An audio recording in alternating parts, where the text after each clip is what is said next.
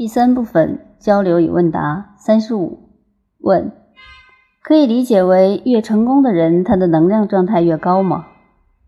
答：这个要看你对成功的定义是什么。如果是有形的成功的话，成功可以是能量维度的一种验证，但在三维空间里得到的这种验证太低级了，其实意义不是特别大。在三维空间你是极致又如何？到第四维就成了无穷分之一了。真正的验证是内在高维空间的验证，这种验证其实更有意义。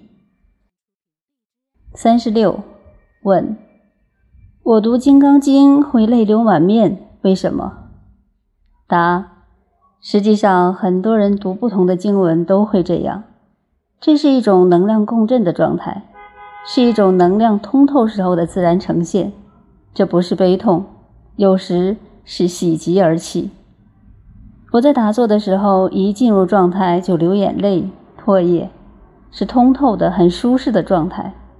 对部分人来说，可能还是排毒哦。三十七问：所有一切无非是生活，这句话你以为如何呢？答。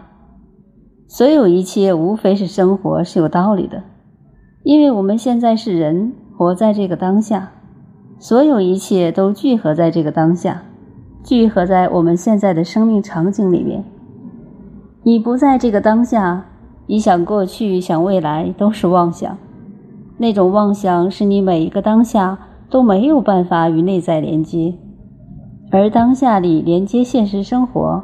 它跟行住坐卧、吃喝拉撒、喜怒哀乐全都有关系。